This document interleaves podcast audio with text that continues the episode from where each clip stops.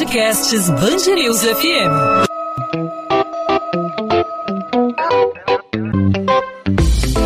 Dois às 20, com Maurício Bastos e Luana Bernardes.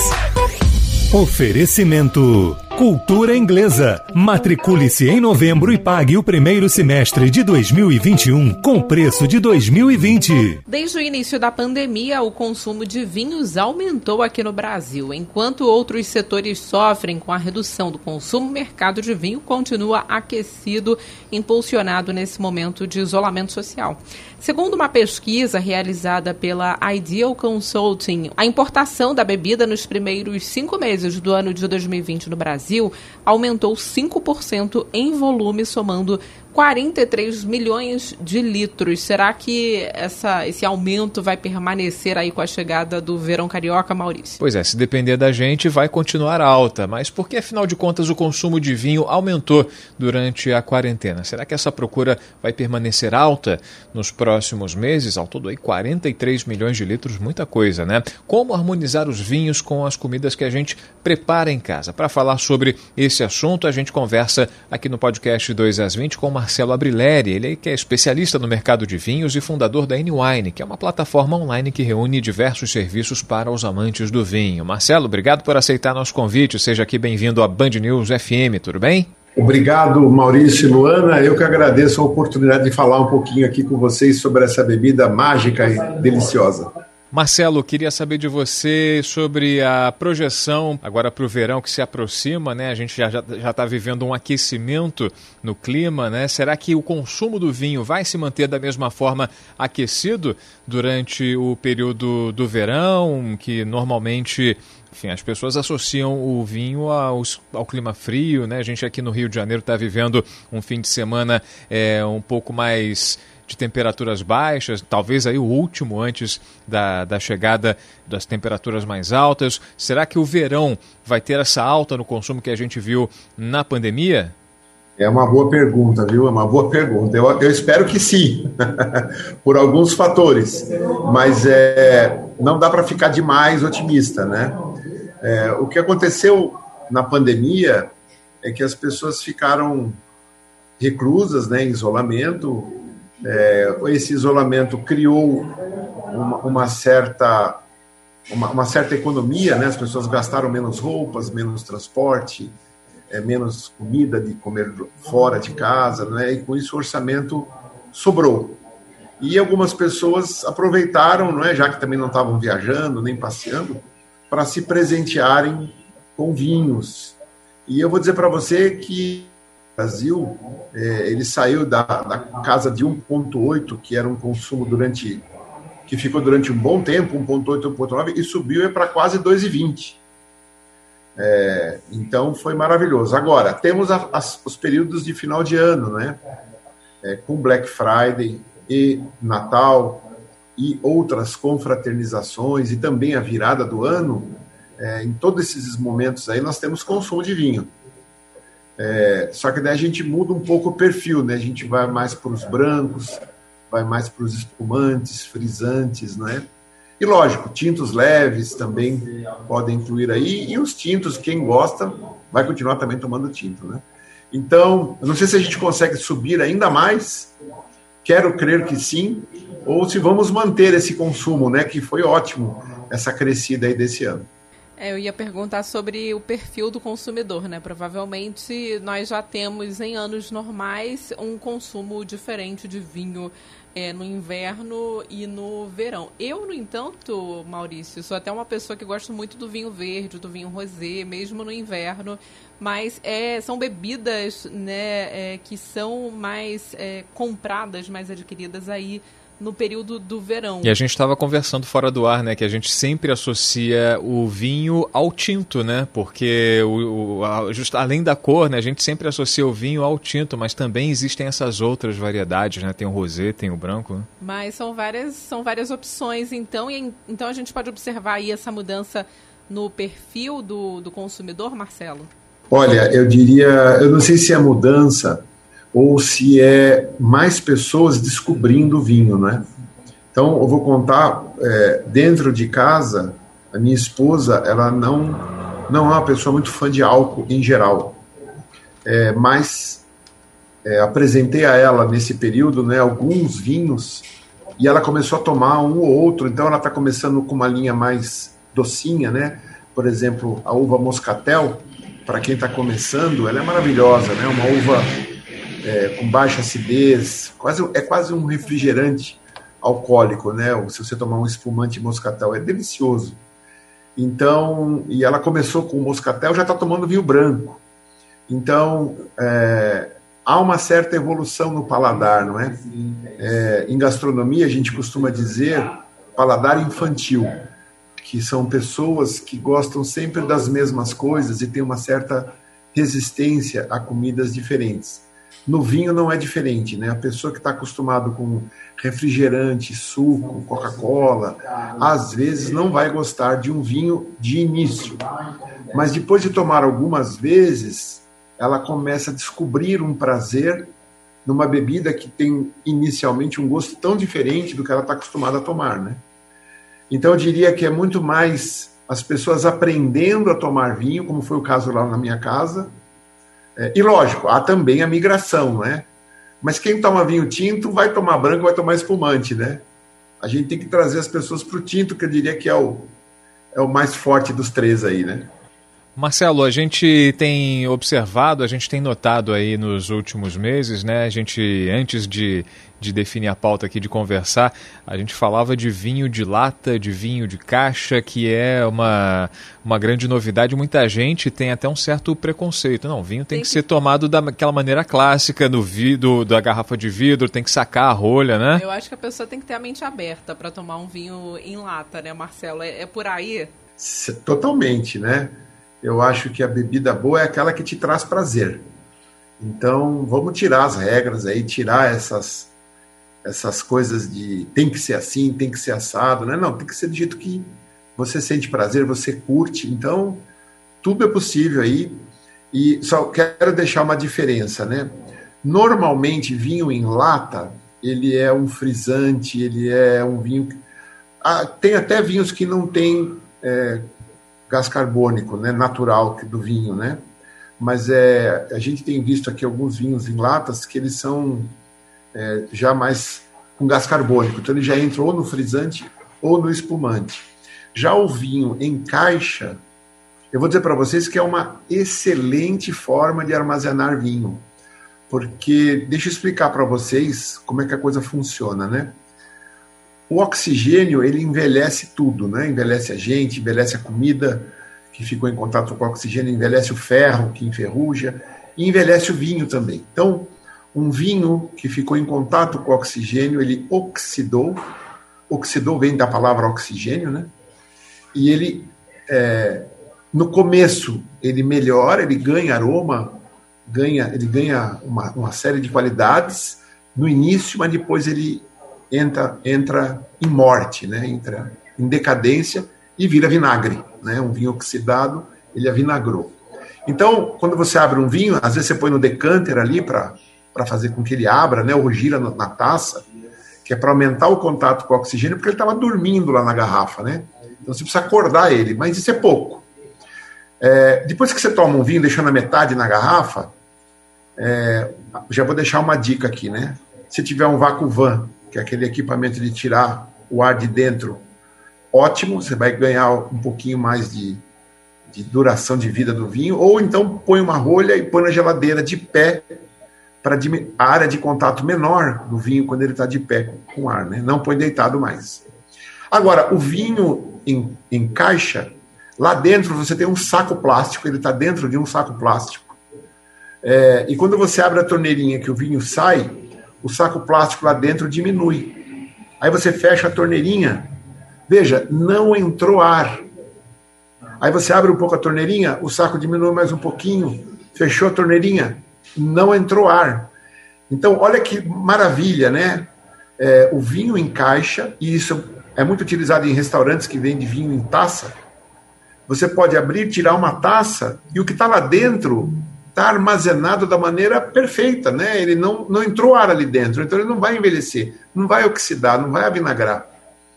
Então, Só para deixar claro, é, o vinho em caixa ele tem uma finalidade e o vinho em lata é para você abrir e tomar tudo na hora, como se fosse uma cervejinha ali, né? Então, mas são duas formas muito legais e novas, não é, de, de, de se é, colocar o vinho, fugiu a palavra agora, né?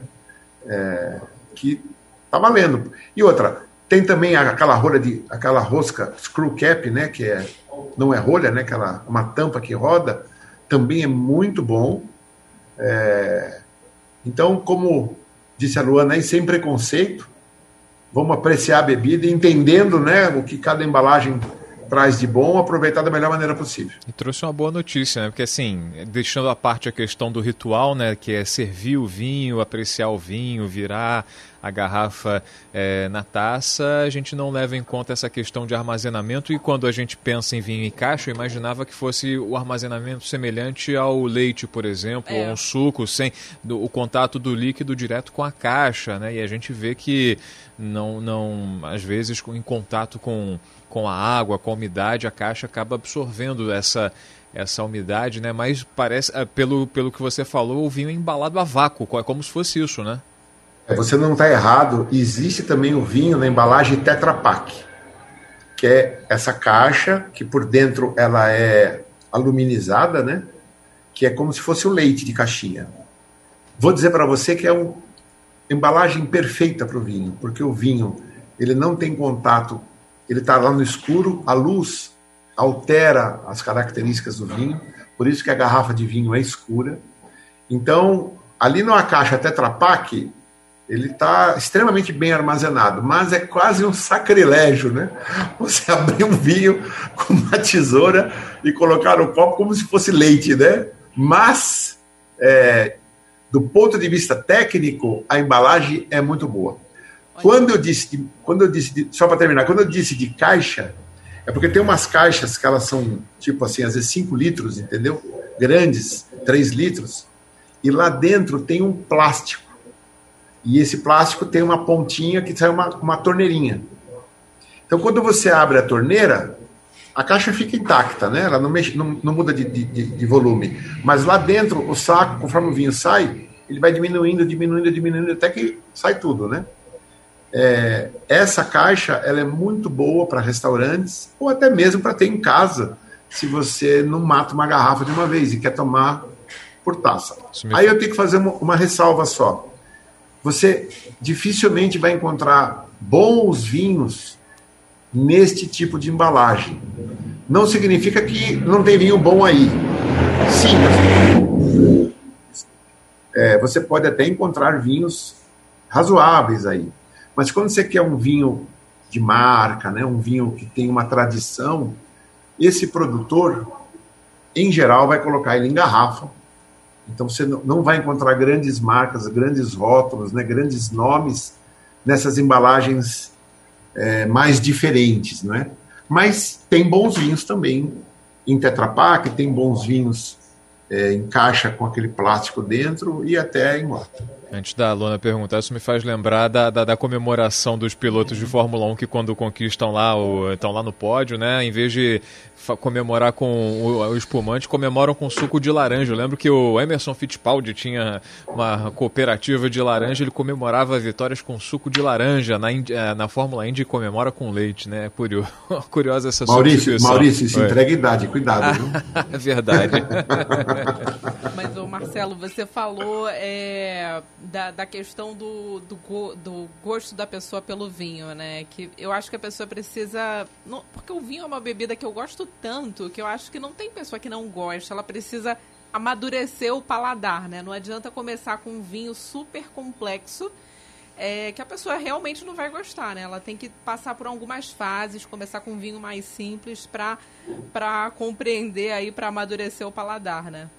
Exato, tá certinho, é isso mesmo.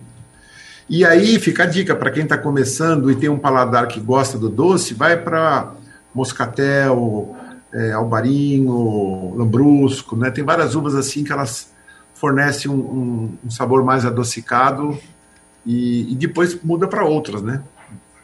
Perfeito. Marcelo Abrileri, especialista no mercado de vinhos e fundador da N-Wine, que é uma plataforma online que reúne diversos serviços para os amantes de vinho. Marcelo, obrigado aí pelas dicas, obrigado pela participação aqui com a gente no podcast 2 às 20 da Band News FM. Até uma próxima oportunidade e saúde, hein? Eu que agradeço a oportunidade e vamos passar esse fim de ano que foi tão difícil, né? Tomando vinho para ficar mais alegre. O vinho alegra o coração do homem. Um abraço, saúde. 2 às 20, com Maurício Bastos e Luana Bernardes. A Força Tarefa da Polícia Civil realiza operações para combater atividades ilícitas praticadas por milicianos em diferentes pontos do estado do Rio. Em Nova Iguaçu, um candidato a vereador foi o principal alvo da Delegacia de Homicídios da Baixada Fluminense nesta sexta-feira.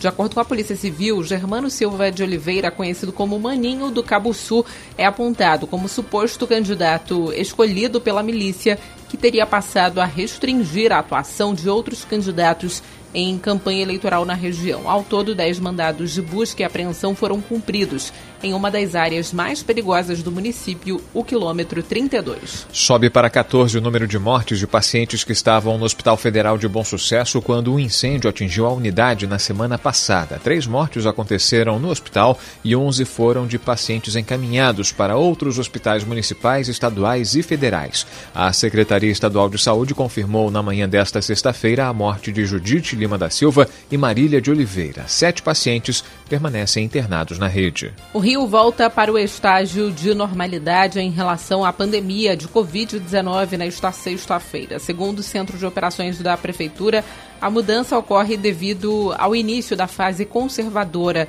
que é a última do plano de retomada que libera a permanência nas areias das praias, libera também pistas de dança e o horário livre de funcionamento de lojas. Mas a prefeitura ainda pede que os cariocas sigam as orientações das regras de ouro. Estágio de normalidade primeiro na escala de 5 significa que não há ocorrências de grande impacto. Pistas de dança e música ao vivo são retomadas na Feira de São Cristóvão, na Zona Norte, a partir desse fim de semana. A medida segue a nova fase de flexibilização divulgada pela Prefeitura do Rio. Apesar da liberação, o uso de máscaras é obrigatório e a orientação do município é de que os frequentadores evitem aglomerações de acordo com as chamadas regras de ouro. A nova fase de flexibilização libera também um serviço self-service em bares e restaurantes, comércio com horário horário livre de funcionamento e pontos turísticos com dois terços da capacidade. 2 às 20.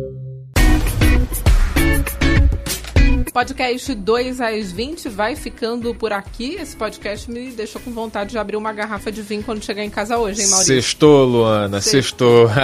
Aproveitar esse friozinho, que provavelmente é o último que teremos, depois é. vai ver aquele verão. Friozinho é um apelido carinhoso, é, né? É apelido friozinho é, carioca, é friozinho carioca.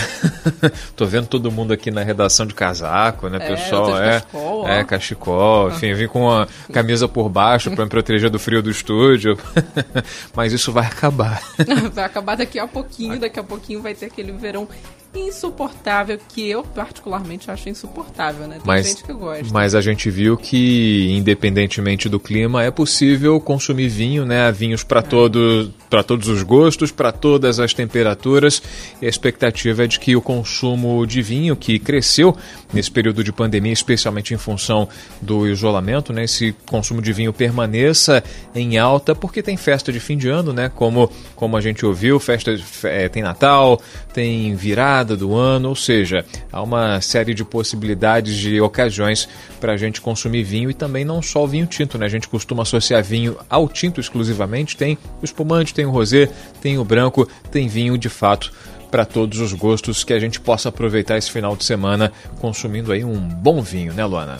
É isso aí, Maurício. Bom, bom fim de semana para você, para os ouvintes da Band News FM. Podcast 2 às 20 volta na segunda-feira com mais um episódio, sempre a partir das 8 da noite, nas principais plataformas de streaming e também lá no nosso site, bandnewsfmrio.com com.br Até lá você não precisa ficar com saudade, pode entrar em contato comigo e com Maurício através das nossas redes sociais. No meu caso, Instagram, Bernardes Underline Luana, Luana com dois N's e o seu Instagram, Maurício. Comigo você pode falar no arroba Maurício Bastos Rádio para a gente trocar uma ideia, para você fazer sua sugestão, sua crítica, sua pergunta. Fique à vontade para interagir. Claro, você também pode participar pelas redes sociais da Band News FM, não só no Instagram, mas também no Facebook, no Twitter e no nosso canal no YouTube, por onde a gente transmite as lives dos jornais que a gente produz. É só procurar Band News FM Rio. Podcast 2 às 20 volta segunda. Encontro marcado, né, Luana? Tchau, tchau. Tchau, tchau, Maurício. Até lá.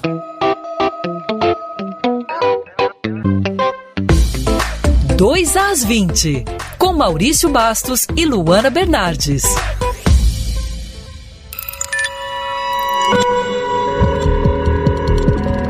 Podcasts Band News FM.